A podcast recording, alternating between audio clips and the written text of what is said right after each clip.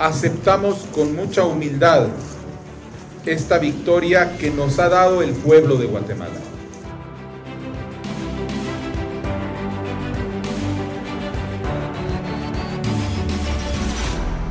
Y lo que el pueblo grita es, basta ya de tanta corrupción.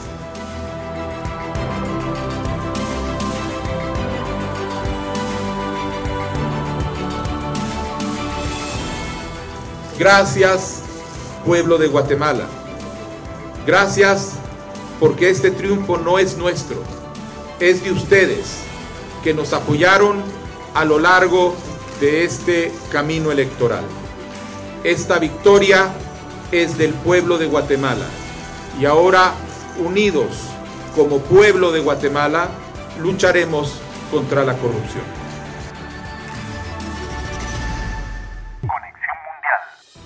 Hola, hola, ¿qué tal? Buenas tardes, bienvenidos a Conexión Mundial, como todos los sábados en Costa Rica, analizando todo el detalle del acontecer internacional. Y como siempre, yo, Elki Méndez, acompañada de mis compañeros, amigos Luis Frer y Felipe Salazar. ¿Cómo están, compañeros? Una vez más acá analizando lo que ha ocurrido con mayor trascendencia esta semana. ¿Qué tal, Elki? Saludos para usted, Felipe. Eh, sí, como habíamos adelantado de la semana anterior, eh, íbamos a estar tocando el tema de la segunda ronda electoral de Guatemala, ¿verdad? Este, era, era lo que se nos venía en agenda, tal vez como con más impacto, sobre todo también por la región centroamericana en donde nos ubica, pero es lo que vamos a estar hablando que tal vez no fue tan sorpresiva el resultado, pero que tiene muchos condimentos que vamos a estar ahí matizando un poco con un especialista de, eh, de la Universidad eh, Landívar, que Rafael Landívar, que es la que nos ha estado colaborando con este tema de las elecciones en Guatemala y con los que esperamos tener una relación pues eh, bastante importante ya de aquí a futuro. Felipe, buenas tardes. Buenas tardes, Luis, Selki, siempre un placer estar de vuelta acá con ustedes, participando y comentando lo que sucede alrededor del mundo, esta vez en Guatemala, como lo menciona Luis, un resultado tal vez no tan sorpresivo, pero con bastante contexto y bastante que analizar. Eh, damos la bienvenida entonces a nuestra invitada hoy, Karen Alonso, quien es la coordinadora de incidencia política eh, de la Universidad Rafael Andívar. Karen, muchísimas gracias por acompañarnos. ¿Qué tal? Buenos días, mucho gusto. Pues gracias a ustedes por la invitación y también por el interés en conocer qué es lo que está pasando pues en un vecino de, de ustedes y definitivamente con mucho que aprenderles también en términos de ciudadanía y pues en este caso contexto político, ¿no? Bien, muchas gracias Karen. Eh, vamos a hacer nuestra primera pausa comercial para entrar de lleno ya con estos temas que nos tienen hoy aquí reunidos en Conexión Mundial. Ya regresamos.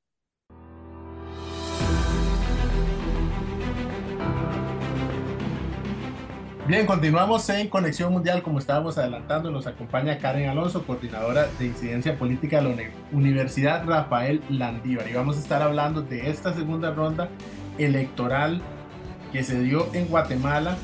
Eh, yo quería iniciar, tal vez antes de entrar con el detalle duro del proceso, de los números y de lo que viene, Quería consultarte las imágenes de celebración de, este pueblo guatemalteco, hermano nuestro, que pudimos ver a través de redes sociales y medios de comunicación. No es normal en, en una fiesta electoral, en un proceso electoral. Lo dijo así el mismo Bernardo Arevalo, quien resultó ganador y vamos a decir, eh, presidente electo virtual para respetar simplemente la, eh, la formalización de los datos y el oficialismo de estos números pero que la distancia pues entre Bernardo y Sandra Torres, que era la otra participante en esta segunda ronda, pues así lo da ya. Eh, lo dijo Bernardo, les decía, eh, esto pasa cuando gana mi equipo de fútbol, ¿verdad?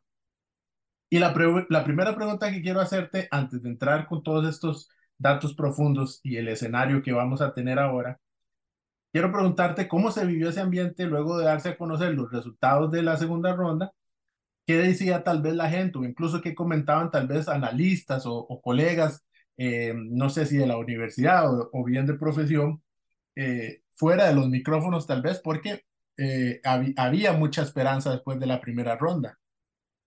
Sí, pues como tú bien dices, creo que ni siquiera hemos salido con tanta pasión y en tantos lugares simultáneamente cuando la selección de Guatemala va pasando etapas, que sabemos que no hemos llegado al Mundial, pero digamos, pasar una etapa de clasificación futbolística es una gran emoción a nosotros. Y ni siquiera en ese, a ese nivel ha llegado las celebraciones que hemos tenido. Fue un suceso muy raro, ¿verdad? Completamente atípico.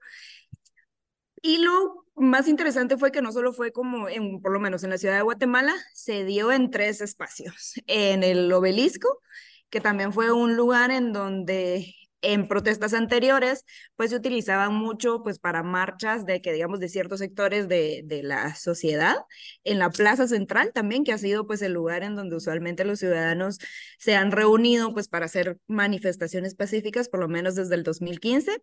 También hubo manifestaciones pues de felicidad, diríamos en este caso, eh, cerca de la, la casa o el barrio, ¿verdad? del presidenciable y también a nivel, pues, de departamentos del país, ¿verdad?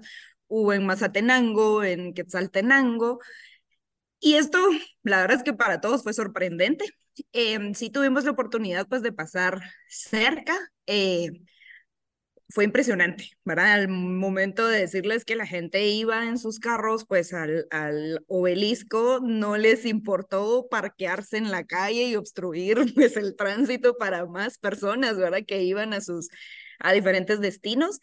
Y era un sentimiento en principio de, de esperanza, que creo que también hay que respaldarlo porque todo el proceso electoral ha sido muy incierto y ha habido muchas incertidumbres, digamos, pues yo como politóloga a veces tengo dificultades pues para comprender a cabalidad pues todos los procesos o las acciones legales pues que ciertos organismos del Estado han implementado no solo contra el partido Semilla, sino en todo el largo del proceso electoral, que recuerdo que ya lo hablaron con Gaby también.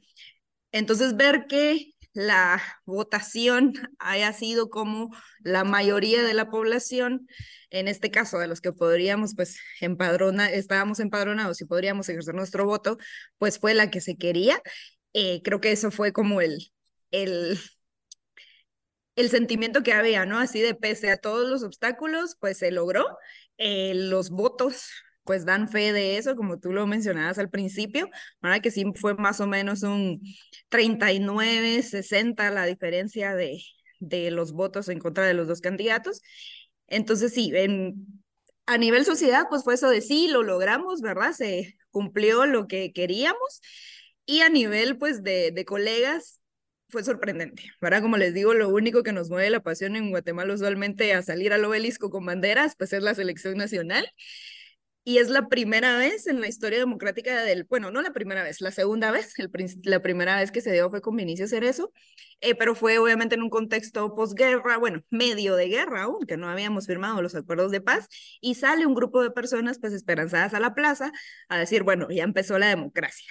Y sentimos pues que este sentimiento otra vez de protesta, de no más de protesta, de celebración electoral en el obelisco y en otros lugares públicos, pues fue el sentimiento de, bueno, aún tenemos democracia, ¿verdad? Que esa es la, toda la incertidumbre que se, que se ha tenido en el, en el proceso electoral, más las noticias, ¿verdad? De otros países hermanos como Nicaragua y regresiones democráticas que hemos tenido en la región, pues es ese sentimiento, bueno, no hemos perdido la democracia.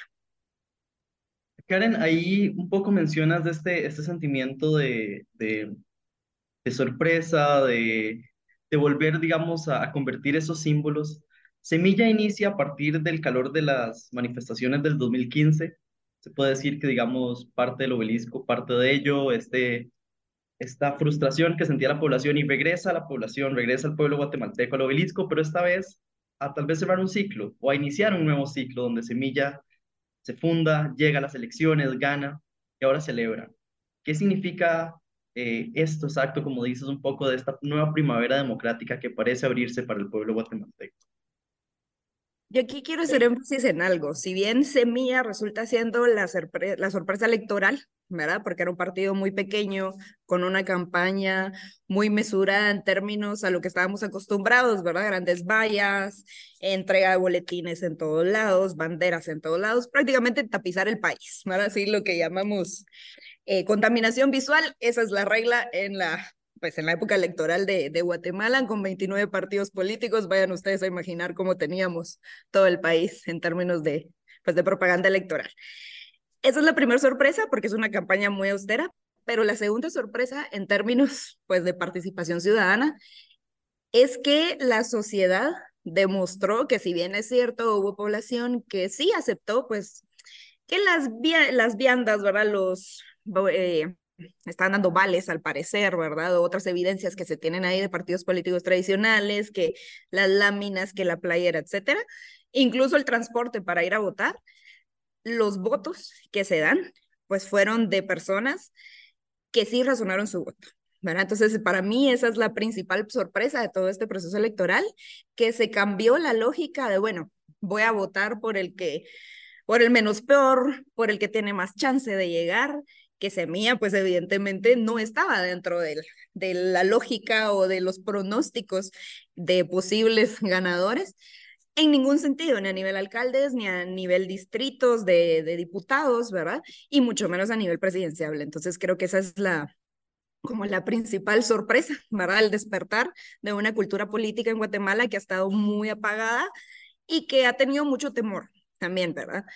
Temor a una, en parte temor y en otra parte como resignación, ¿verdad? De, bueno, esto no va a cambiar, entonces, ¿para qué voy a votar por el candidato que sí me gusta, si igual el candidato del partido Patito, que ya lleva más tiempo, que tiene más medios, que tiene más publicidad, va a ganar. Entonces no pierdo mi voto, ¿verdad? En términos de, de hacer una mala inversión.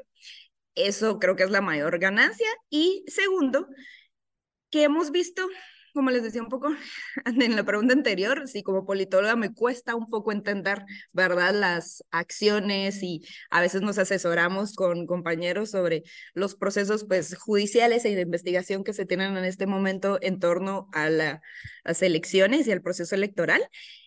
Para un ciudadano común es mucho más complejo entenderlo, ¿verdad? Entonces, que a pesar de toda esta incertidumbre y de toda esta confusión, y de ese temor y resignación que tenemos de que las instituciones de el Estado solo defienden o abogan por ciertos sectores o por ciertas personas que están en una categoría diferente a la normalidad de la ciudadanía, pues sí es interesante que a pesar de eso, pues salgamos. Ahora se da la primera vuelta, se da todo este tema de fraude, las acusaciones a las juntas receptoras de votos y la ciudadanía lo que hace es salir a manifestar en el Ministerio Público. Si bien es cierto, no fue una manifestación tan masiva como la celebración de la segunda vuelta, pero sí son indicios de que, bueno, las personas ya le estamos poniendo atención a los procesos y a lo que significa realmente que es este riesgo de tener una regresión democrática en ciertos momentos y principalmente cuando hay una amenaza a intereses y que estos intereses pues no son necesariamente la búsqueda del bien común,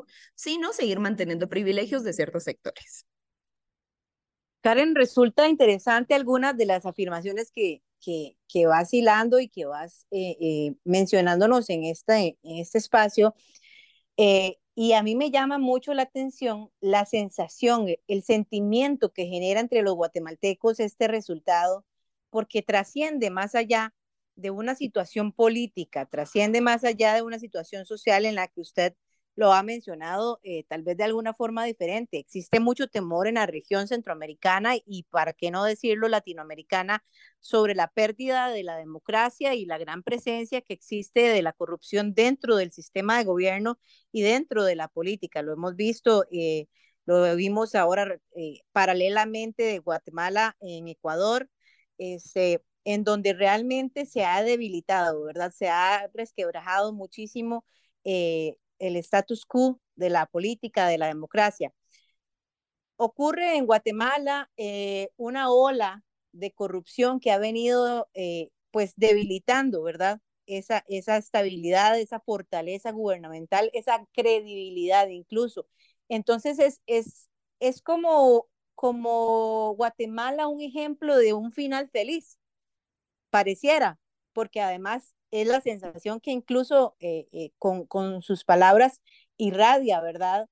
En todo esto. Entonces creo que también es importante hacer como un contexto de lo que ha venido ocurriendo y que lejos de que los guatemaltecos hayan bajado las manos y dicho, pues estamos derrotados por, por el mal manejo de las cosas, e incluso lo escuchaba el fin de semana en entrevistas de otros medios internacionales a muchas eh, personas exiliadas, principalmente del Poder Judicial, debido a la situación que se está enfrentando eh, eh, en torno a esto en Guatemala, que se abrazaban, celebraban realmente. La victoria de Bernardo Arevalo es más que una victoria política.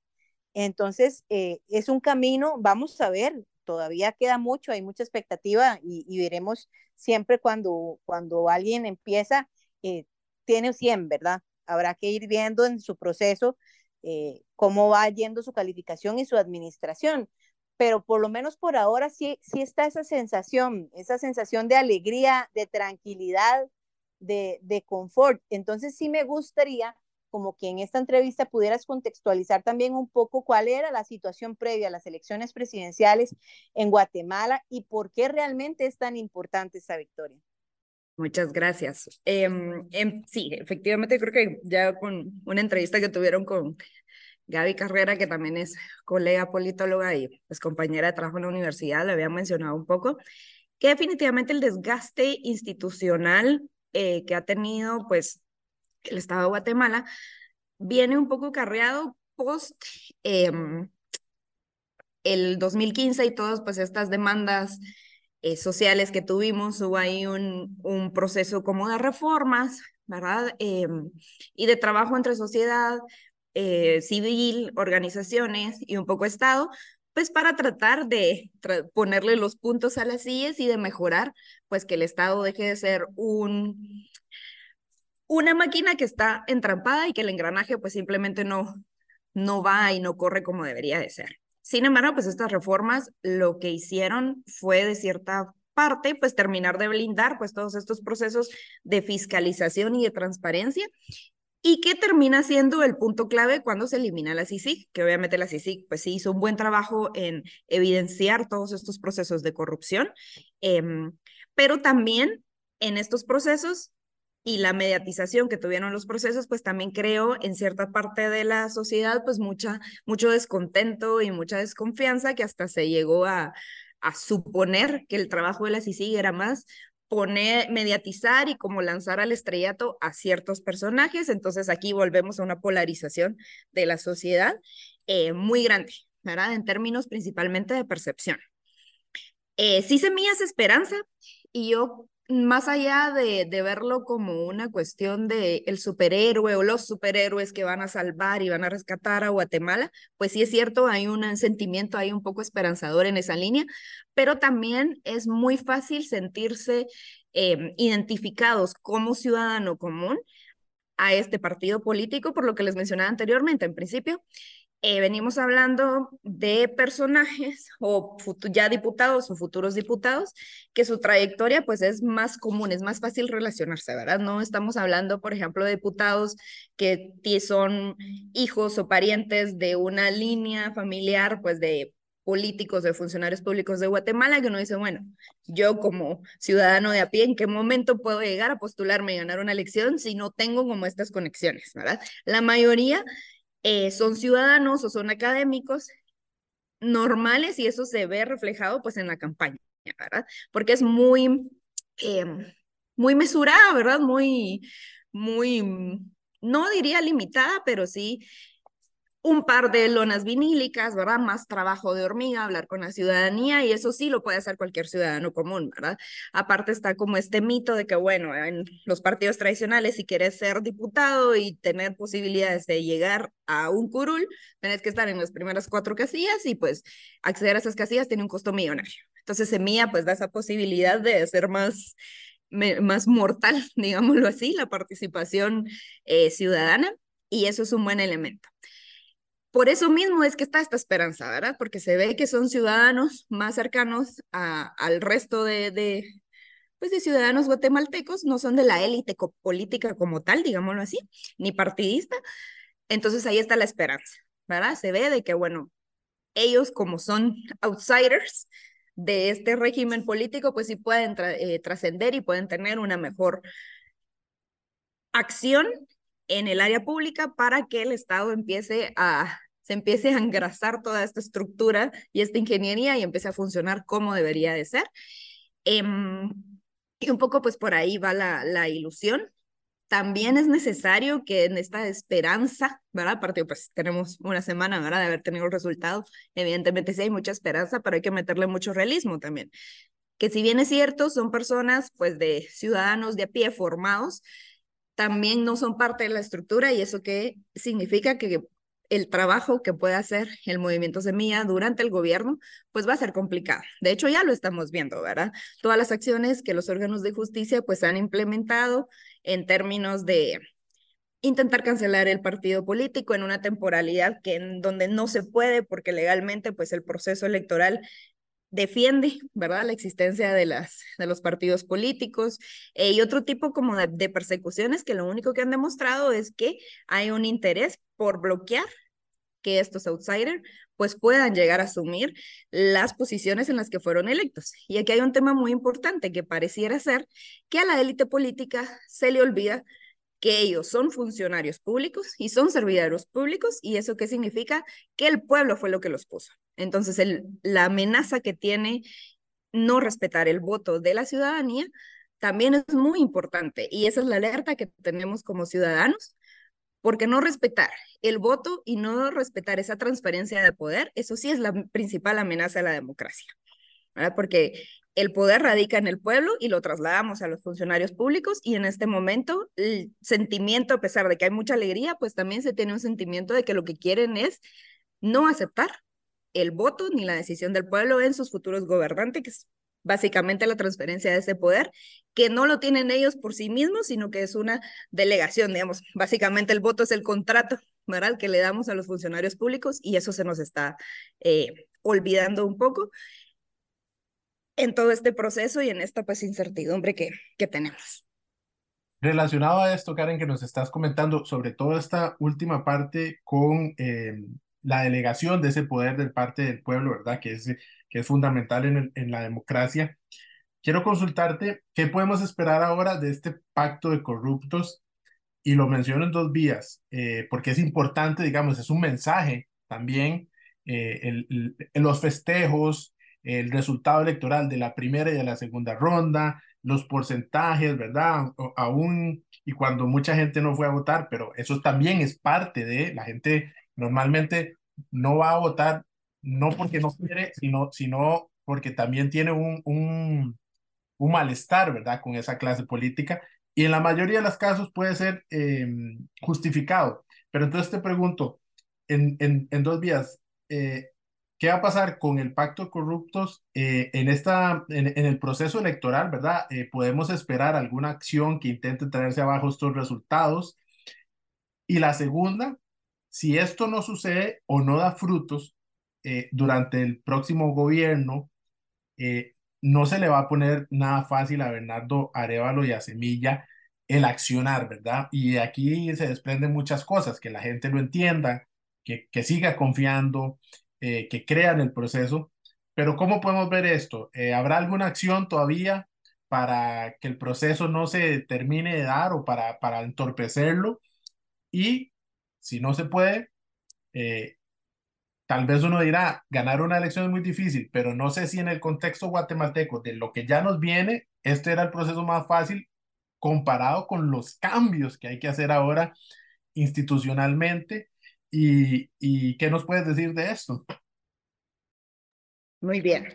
Bueno, empiezo. Este, la acción de bajar los, los resultados, digamos que sigue en pie. Eh, desde la primera vuelta se trató de instalar una narrativa de fraude electoral y podemos decir que hubo un intento, eh, pues, de el gobierno, del poder político, ¿verdad? Eh, de eliminar a los outsiders, ¿verdad? Que creo que Gabriela lo mencionó un poco, por ejemplo, el caso de Carlos Pineda, que fue muy famoso principalmente por lo mediático que fue en, en las redes sociales, que ese podría ser como el primer intento, ¿verdad? Luego, cuando pasa la primera vuelta electoral y aparece pues este insignificante partido político ganando y, haciendo un récord en términos, por ejemplo, el distrito central, ¿verdad? Que son 11 curules y ganan 7. Eso es la primera vez que pasa en el país. Y digamos que para lo que les decía un poco, ¿verdad? Para la percepción y los análisis que se venían de quién iba a ganar, pues es un terremoto. De, los resultados de la primera vuelta resultan siendo un terremoto y entonces aquí volvemos a instalar la lógica de fraude y esto lo hacen algunos partidos políticos, algunos que se salvan básicamente porque solo obtienen un curul, ¿verdad? En el, en el Congreso. Em, y se hace todo un proceso de volver a revisar las actas, se instala, eh, y esto para mí es muy, muy peligroso y muy, muy triste, la verdad, que se pone en duda el papel de las juntas receptoras de votos que esto para mí, más allá de un acto de voluntariado de la ciudadanía, es, creo yo que es una de las manifestaciones más importantes de responsabilidad y compromiso ciudadano que se tienen, porque las, quienes reciben el voto y quienes están ahí más de 12 horas al día recibiendo votos, entregando papeletas, son ciudadanos de a pie. Entonces, que se ponga sobre los ciudadanos la duda es muy, muy eh, triste y también es una muestra de la inmadurez política que tienen los partidos políticos, ¿verdad?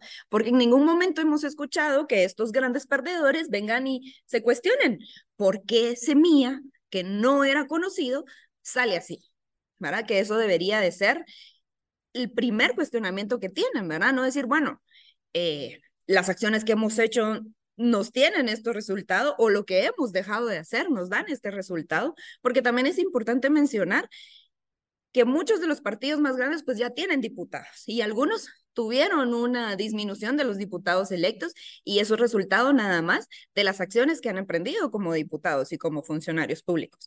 Pero no existe este cuestionamiento, entonces yo pierdo y en mi lógica de perdedor, lo único que transfiero y la narrativa que quiero imponer es de que perdí porque hubo fraude. No fue por las cosas buenas o malas que he hecho y porque me he apartado de la función para la que estoy y porque no, la sociedad no me conoce y por eso perdí, sino que es, no, yo me conocen, yo ya estoy posicionado, si yo no tengo los resultados que quiero es porque hubo fraude.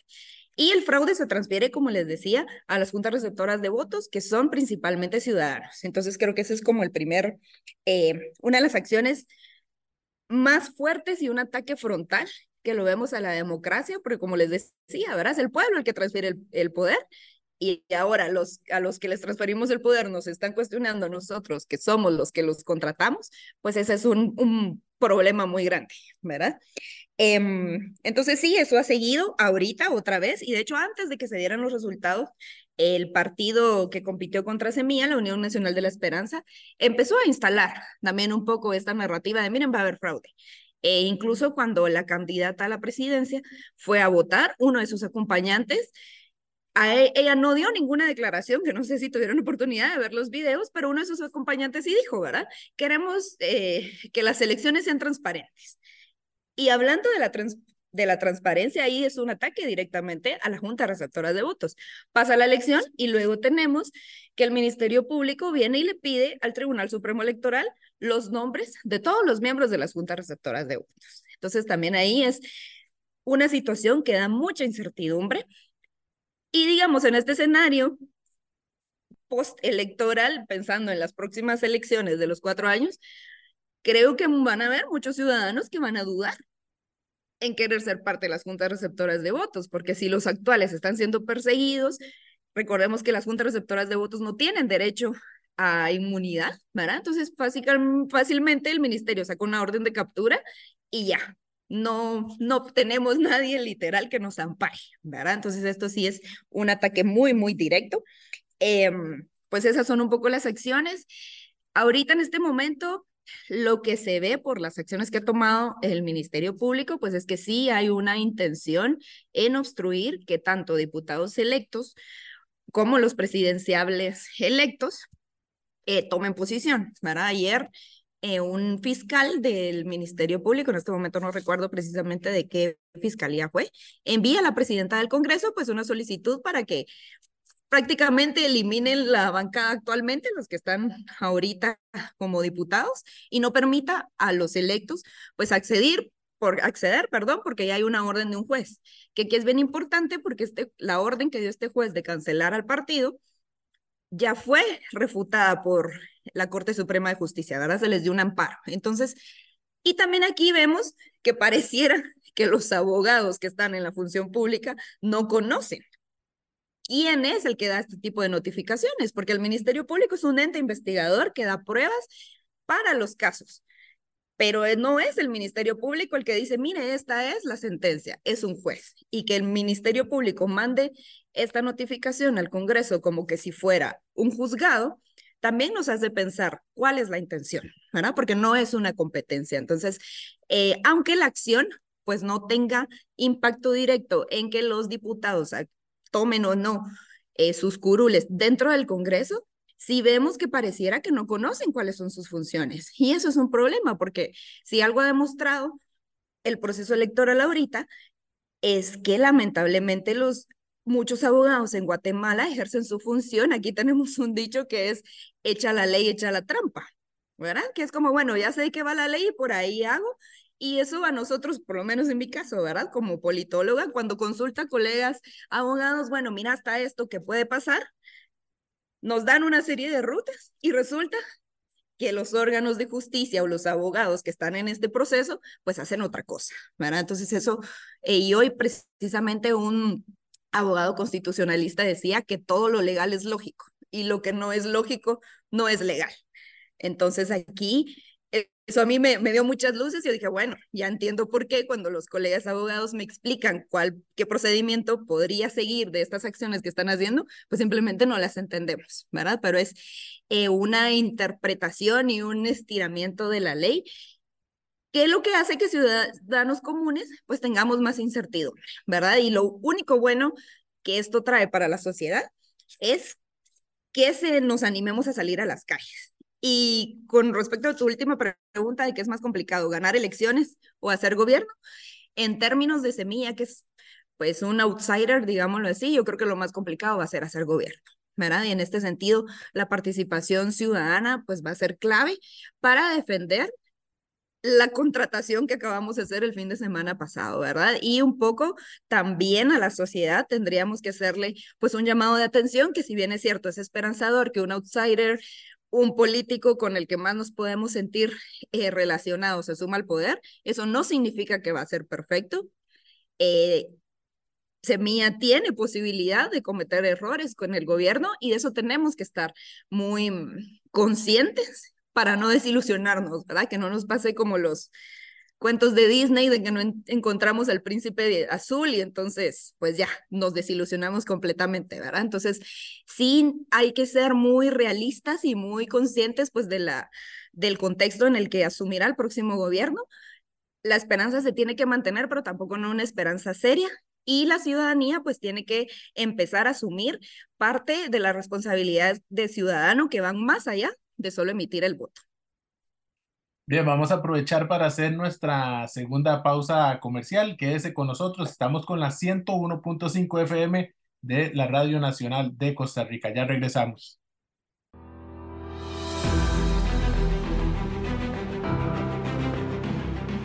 Regresamos a Conexión Mundial hablando con Karen Alonso de la Universidad Rafael Landívar.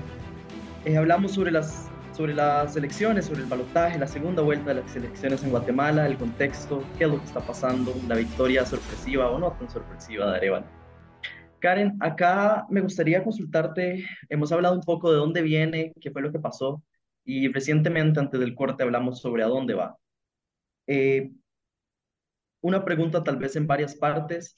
Finalmente son las exclusiones de las elecciones, porque como bien mencionabas, ya habíamos analizado el contexto con Gabriela, eh, en, ese programa ni siquiera se mencionó Semilla para dar esta, este entendimiento tal vez de que Semilla ni siquiera se contaba como un jugador importante, jugador de peso a la hora de las elecciones, da la sorpresa final, llega, bueno, gana, se va a balotaje con, con Sandra y termina por ganar. Pero es finalmente las exclusiones que se dan a través del proceso que llevan o tal vez le dan ese último empujón a Semilla para llegar a primera vuelta y finalmente ganar. Y eh, tal vez acá también conversar un poco sobre qué depara el futuro estas investigaciones penales que aún están sobre Semilla y eh, qué puede pasar con esta investigación del MP, puede llegar a algo concreto, qué va a pasar con los diputados de Semilla, que en este momento son la tercera eh, fuerza más importante del Congreso, y también ahí hablar un poco de esta de este espacio de maniobra que va a tener Semilla, ¿no? Siendo la tercera eh, la tercer fuerza más grande, pero solamente detrás de Vamos y de UNE. Entonces, ¿qué tanto espacio de maniobra tiene Semilla de aquí en adelante?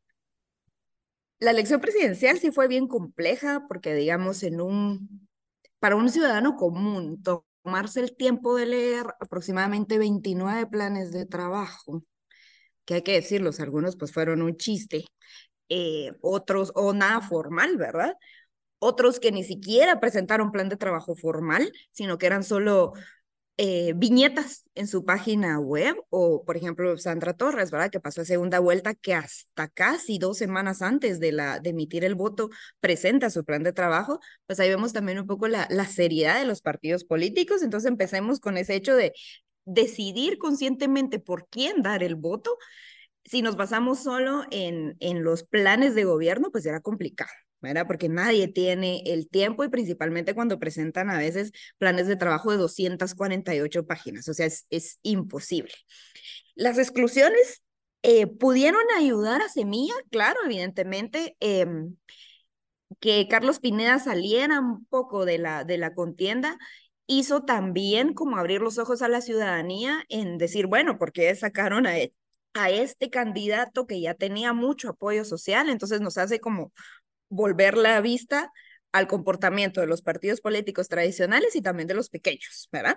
Em, y que también aquí en este sentido creo que ya eh, como hubo mucha campaña, pues de desprestigio, ¿verdad? Una ola de, de, tal vez no necesariamente los partidos políticos, pero sí de, en Twitter principalmente, que tengo que aceptar ahí que a mí Twitter me gusta en términos de información, pero no tanto como de usuaria de redes sociales, porque por lo menos en Guatemala es muy tóxica, ¿verdad? Y se ve mucha desinformación también. Eh, este tema hizo crear más incertidumbre, ¿verdad? Entonces, aquí hay dos elementos también, ¿verdad? Que, por ejemplo, otro de los outsiders que eh, los jóvenes sí fue muy importante, principalmente los jóvenes universitarios en la Universidad Rafael Antibar, lo vimos, que la mayoría estaba decidiendo su voto, pues sí, entre Semilla, pero también en el partido Voz, que era liderado por Manuel Villacorta. ¿verdad? Inclusive hay un video de, de un, unos, bueno, no me recuerdo, pero... Eh, ¿Cómo se llama? Experimento social se llaman, que fueron a la universidad, entrevistaron y los únicos nombres que salen de por quiénes iban a votar los jóvenes eran pues estos dos candidatos. Las últimas dos semanas, previo a las elecciones, viene Manuel Corta y declara pues el apoyo a un eh, candidato alcalde y esto fue como que si él mismo se sacara de la contienda, ¿verdad? Este apoyo público que le dio a este candidato pues le restó mucha, mucho apoyo y eso hizo que Bernardo Arevalo pues subiera un poco, ¿verdad? También algo que es muy, muy importante de, por ejemplo, de Semilla es que Samuel Pérez, hay que decirlo, ¿verdad? Es un, es un joven, eh, sí, muy inteligente, pero también su papel dentro del Congreso, que fue muy, muy proactivo, ¿verdad? También tratando de poner los puntos sobre las CIE según su percepción y el trabajo legislativo y la agenda legislativa que ellos llevaban, pues también era un joven muy llamativo para los universitarios. Igual tenemos a Andrea Villagrán, que diría yo que son los diputados jóvenes que también han tenido un mediático eh, en redes sociales, ¿verdad? Trabajo y ahí se proyectan y eso ha servido, pues también un poco lo que les decía, a sentir que el para la participación política de los jóvenes, pues es más fácil si tenemos a dos personas con las cuales nos podemos pues relacionar, ¿verdad? Entonces eso fue también otro factor muy, muy importante que ganó a Semilla y principalmente el trabajo de hormiga que hicieron, ¿verdad? Semilla hizo un eh, trabajo muy diferente en términos de no solo ir a hacer campaña y hablar con la gente o hacer los clásicos mitines, sino era de, bueno, metámonos al mercado y caminemos y hablemos con la gente. La mayoría de partidos políticos lo que hacía, pues eran eventos en tar que terminaban en tarimas, con conciertos, con discursos y la gente pues ahí parada viéndolas. Ahora no se fueron a meter a las dinámicas de la ciudadanía y eso es una diferencia de semilla en comparación al resto y también pues que se aprovecharon de las tendencias que habían en TikTok, ¿verdad? Pero desde un enfoque político. Entonces, eso los hace posicionarse de una mejor manera. Entonces, podríamos decir que sí, si bien es cierto, eh, hay una, una organización que hizo un, eh, se llama Diestra, que ellos hacen análisis de las encuestas, pues ellos determinaron que Bernardo Arevalo salió ganador por todos los indecisos. La mayoría de población guatemalteca terminó de definir su voto en la semana de las elecciones e inclusive el domingo 25 de junio, Bernardo Arevalo es la persona más buscada en Google. ¿verdad? Entonces, es prácticamente la gente antes de ir a votar se puso a googlear y dijo, ah, bueno, no, él me parece. Y por eso es la sorpresa y por eso no sale en ninguna encuesta, porque solo el voto duro, pues tenía esto. Claro, ¿verdad?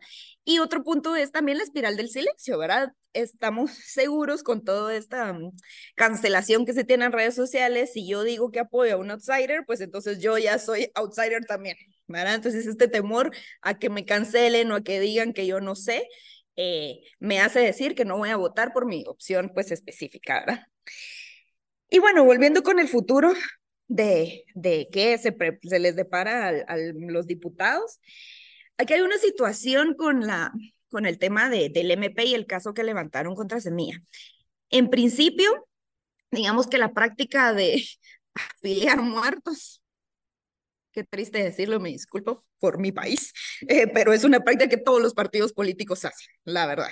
Eh, hay muchos muertos, este, inclusive en elecciones pasadas se decía que muertos votan, ¿verdad? Eh, entonces, digamos que no es una práctica nueva, ¿verdad? El problema principal con Semilla es que Em, y bueno, muchos partidos políticos tienen denuncias de, bueno, mire, yo ciudadano revisé, me aparece en el sistema del tribunal que estoy afiliado, voy al Tribunal Supremo y estoy afiliado al partido X.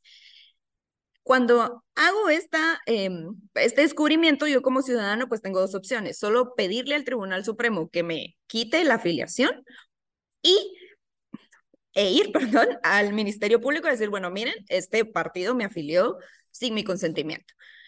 Esto pasó con el movimiento Semilla y aquí hay dos cuestiones, como les digo, no soy abogada, entonces no termino como de entender todos los procesos.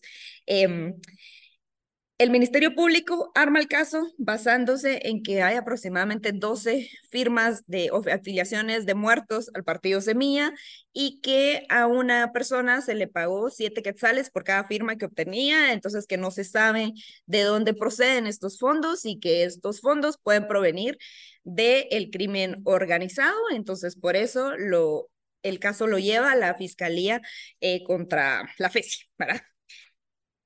Al mismo tiempo, Semilla aduce que cuando se entera de esto, ellos mismos presentan una acción al Ministerio Público y se, digamos, van a decir, miren, nos dimos cuenta que esto pasó en nuestro partido, aquí estamos, cuéntenos qué va a pasar.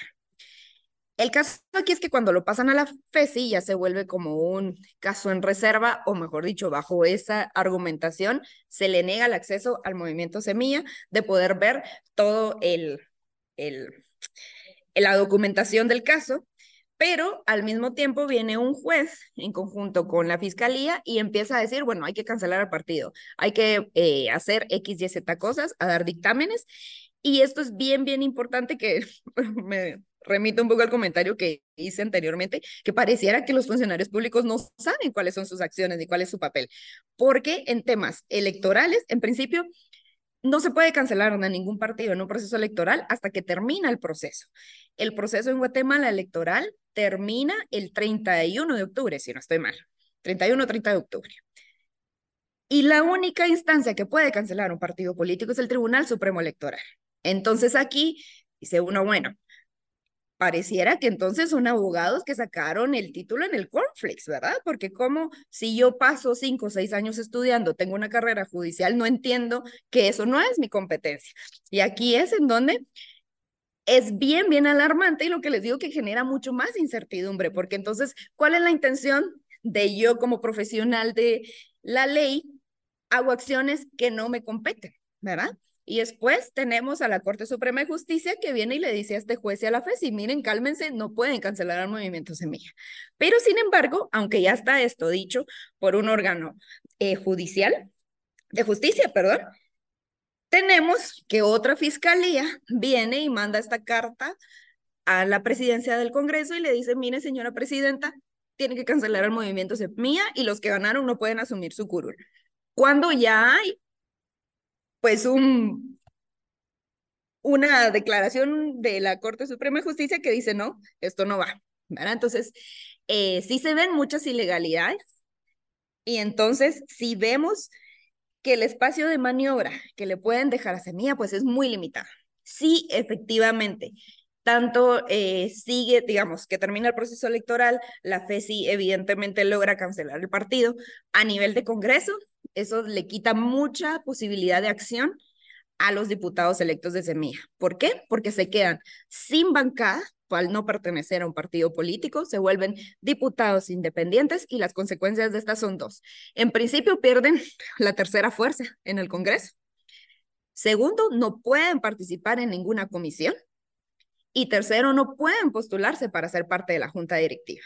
Entonces, básicamente es, solo respetan que la población, la ciudadanía votó por ellos y sí les dejan un curul, pero les dejan un curul con un poder de incidencia mínimo dentro del Congreso. Y para Bernardo Arevalo, pues sería ser presidente sin partido. Entonces no habría oficialismo, digámoslo así. Y también se corre el riesgo de que sí, las acciones avanzan, porque hay que recordar que en esta denuncia que se puso al Ministerio Público con los votos, el secretario general del partido era Bernardo Arevalo. ¿Y eso qué significa? Que pueden pedir un antejuicio para él, para quitarle la inmunidad, que lo puedan llevar al juzgado y si hay condena, eso implicaría que dejaría de ser el presidente de Guatemala, tendría que asumir Karina Herrera y el Congreso elegiría a un vicepresidente, como pasó con Otto Pérez Molina. Entonces, sí, la, el panorama en términos pues, legales está complicado. Como les decía, quisiera decirles qué se puede pasar, pero los abogados aquí nos la están poniendo interesante la interpretación. Em, y sí, es muy, hay mucha incertidumbre con este, con este tema. Karen, eh, vamos a hacer una breve pausa y ya venimos con el último bloque de nuestro programa.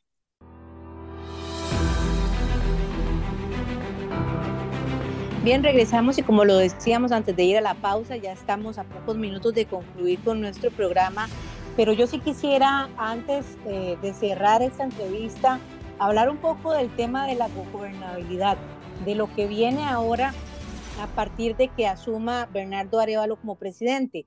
Algo de lo que hemos destacado mucho es de que el grupo Semilla, el partido Semilla, eh, es un partido pequeño, es un partido eh, incluso de, pocos recursos dentro de la campaña política. Y por eso y por muchas otras razones la sorpresa pasa en muchos países de América Latina que cuando esto ocurre, cuando países, eh, cuando partidos eh, pequeños logran la presidencia, gobernar no es tan sencillo. Ya lo hablábamos incluso por un tema del Congreso y demás, pero también hablemoslo desde una parte ejecutiva. Cuenta el partido Semilla con las personas y con el, la estructura política suficiente para poder designar de acuerdo a su línea política, de, de acuerdo a su filosofía de eh, gobernabilidad, con todas las personas para poder asignar en los ministerios, en, en las instituciones estatales y que pueda haber por lo menos desde la parte ejecutiva una línea eh, definida, clara, eh, cerrada de las acciones que pretende el, el partido Semilla y Bernardo Arevalo ahora como presidente eh, de la República electo, poder gobernar durante los próximos años. Bueno, este es, la verdad es que este es un tema y esta es como la pregunta que está en el ambiente de quién va a ser el equipo de trabajo de, del futuro gobierno, que aquí lo tendríamos que poner en dos, en dos partes, ¿verdad? Si cuenta con las personas para poder asignar los cargos, pues esto, digamos que no tengo una respuesta concreta. Em, me gustaría pensar que sí, pero también está el tema de si existen las personas dentro del partido con la capacidad técnica y de gestión para asumir un cargo, está el tema de si desean asumir el cargo, ¿verdad? Porque en este, en este contexto, voy un poco a lo que decía anteriormente con las juntas receptoras de votos, ¿verdad? En este contexto de una posible persecución judicial, pues también como que los ánimos de participar se pueden ver mermados por estas acciones. Y de hecho, eh, también me referiría a, a los gobiernos anteriores, que han sido gobiernos muy grandes, si bien es cierto, pues sí tienen a las personas o lo anuncian con cierta antelación, quienes van a ser su equipo de ministros, también vemos que durante la marcha hay muchas personas que se van bajando del barco. Si no, veamos la relación del presidente con el vicepresidente. Casi es inexistente, ¿verdad? O es un vicepresidente que no decide bajarse del barco, pero que su acción pública ha sido casi nula, ¿verdad? Lo hemos visto en eventos muy pocas veces, casi no se pronuncia. Entonces, este tema de, de la gobernabilidad pues va en principio por una decisión personal de asumir pues la función pública, eh, que ahí diría yo que podría traer más incertidumbre en este contexto de, de, que tenemos en términos de las intervenciones del Ministerio Público. Y segundo, lo que tú bien decías, ¿verdad? Que es la duda que se maneja a nivel eh, de sociedad. Al ser el partido tan pequeño, realmente contamos con, con las personas que esta esperaríamos que, y de hecho, más allá de esperar o no, es una gran tarea que tiene el movimiento Semilla en este momento, ¿verdad? Yo eh, pensaría que este es el trabajo que están haciendo de, evidentemente, buscar quiénes son las personas idóneas, no solo por capacidad técnica, sino como tú lo decías, por valores y por darle, eh, pues, acción a ese plan de trabajo que ellos plantearon que hay que decirlo también, que fue un plan de trabajo muy ambicioso porque el eje, uno de los ejes principales es la lucha contra la corrupción. Y estamos hablando un poco que esta lucha contra la corrupción es David versus Goliat, ¿verdad? Como ciudadanos creo que no tenemos la capacidad de dimensionar todo el engranaje desde el Estado que está funcionando a favor de la corrupción. Entonces hay que tener muy, muy claros que esto, la corrupción no se va a acabar en cuatro años, ¿verdad? Así como la democracia después de 38 años en Guatemala está en riesgo, también tenemos que tener claros que cuatro años lo muy probable es que no nos alcancen para quitarle armas y operatividad, operatividad a la corrupción en Guatemala. Karen, ya eh, nos quedan pocos minutos y no queremos atrasarte más pero yo quería hacerte tal vez una, una pequeña consulta. Eh, ¿Cómo ves esa relación? Porque en política hay que dialogar, hay que conseguir acuerdos, consensos, sobre todo en la parte legislativa, pero ¿cómo es esa relación eh, del Ejecutivo y el, Legislativo, propiamente Semilla, con los demás partidos, si muchos de estos partidos son los que están cuestionados y que forman parte de, este pacto de corruptos, tal vez algunas de sus figuras o, o el partido en sí, ¿Cómo vemos eso? Porque hay que tener cuidado también con quién nos vamos a relacionar para, para trabajar. Sí, totalmente, ¿verdad? Em, este es un, un tema que se ha como conversado en varios espacios, eh, porque, digamos, si se quiere hacer gobierno, hay que dialogar. Y lamentablemente, pues hay que decirlo, si Guatemala está conformada por personas corruptas, pues hay que dialogar también con los corruptos. La clave ahí va a ser las formas en las que el movimiento Semilla, uno, llega a consensos y dos, cómo acciona, ¿verdad? El riesgo de hay que decirlo, ¿verdad? si bien es cierto, son la tercera fuerza en el Congreso, por ejemplo, también eso significa que hay más grupos que están acostumbrados a otra lógica. Entonces, el trabajo que se viene para el movimiento Semilla en no caer en los procesos de corrupción, pues va a ser muy, muy fuerte, no porque sean necesariamente fáciles de, de ser corruptos o corruptibles, sino que hay que encontrar maneras de incidir en esta gestión que requiere pues muchas negociaciones que a veces va por recibir beneficios, a cómo se operativizan estas acciones para que el beneficio sea llegar a incidir en acciones que beneficien al pueblo, ¿verdad? Entonces sí es muy, muy complicado, evidentemente hay muchos diputados que de hecho fueron reelectos eh, o que eran, estaban en otros cargos públicos y ahora resultan ser diputados que tienen pues estas acusaciones de ya sea corruptos o con vínculos con ciertas organizaciones criminales em, o que vienen de familias que son hereda con dudosa procedencia su riqueza, por ejemplo. Entonces sí es de el proceso que viene ahorita para ellos para poder hacer gestión, legislación y gobierno eh, tiene que ser muy estratégico. El diálogo tiene que ser clave, principalmente en un país que en estas elecciones volvió a la polarización a un nivel alarmante, casi al punto de, de, discusión que teníamos en el conflicto armado interno, ¿verdad? Cualquier cosa que no nos parece, pues es comunismo O si soy más o menos progresista, lo que no me parece, pues es ultraconservador. Entonces sí, el diálogo pues tiene que ser un elemento muy, muy clave y ante todo poner sobre la mesa que el interés principal es hacer función pública para beneficio de la sociedad y si en serio queremos ser pues un país que salga del desarrollo y volvernos pues desarrollados, tenemos que dejar de funcionar como países tercermundistas que no les importa la función pública, sino solo enriquecerse de, del Estado y de los impuestos que pagamos los ciudadanos, ¿verdad? Sí se ha hablado mucho de que eh, corremos el riesgo de ser Venezuela o de ser Nicaragua si llega X o Y gobernante al, eh, cualquier partido al gobierno, perdón, pero la verdad es que si algo tenemos claro es de que no importa quién esté en el gobierno, de qué partido venga, sino que son las acciones lo que determinan cuál va a ser el rumbo del país. Karen Alonso, coordinadora de incidencia política de la Universidad Rafael Landívar, politóloga. Muchas gracias por acompañarnos, por estar aquí con nosotros, por ser parte de Conexión Mundial en este, en este segundo programa que hacemos en esta relación con ustedes, que debo decir, eh, a nosotros nos, nos emociona bastante eh, poder hacer este tipo de alianzas. Eh, de eso se trata Conexión Mundial, ¿verdad? Y bueno, también eh, el agradecimiento a Samantha Castro y a Luis Pedro Paz de la universidad que nos acompañaron aquí, no los escucharon, pero aquí están con nosotros también en este espacio. Karen, muchísimas gracias y esperamos pronto conversar en esto que va a ir sucediendo en Guatemala, el día a día de la información, tal vez en algún momento tendremos eh, oportunidad para conversar conforme vayan sucediendo también los hechos. Muchísimas gracias, ha sido un gusto pues compartir con ustedes. Bien, y así llegamos nosotros al final de esta edición de Conexión Mundial. Felipe, Elki, muchísimas gracias también por estar aquí con nosotros. Gracias, como siempre, a Felipe, Luis y por supuesto a nuestros invitados que nos dan una perspectiva eh, maravillosa de lo que ocurre en los otros países del mundo y que para nosotros es súper valioso. Hay muchos temas que quisiéramos haber conversado hoy, pero definitivamente el tiempo siempre nos gana, así que será en una próxima entrega. Felipe, nos vamos.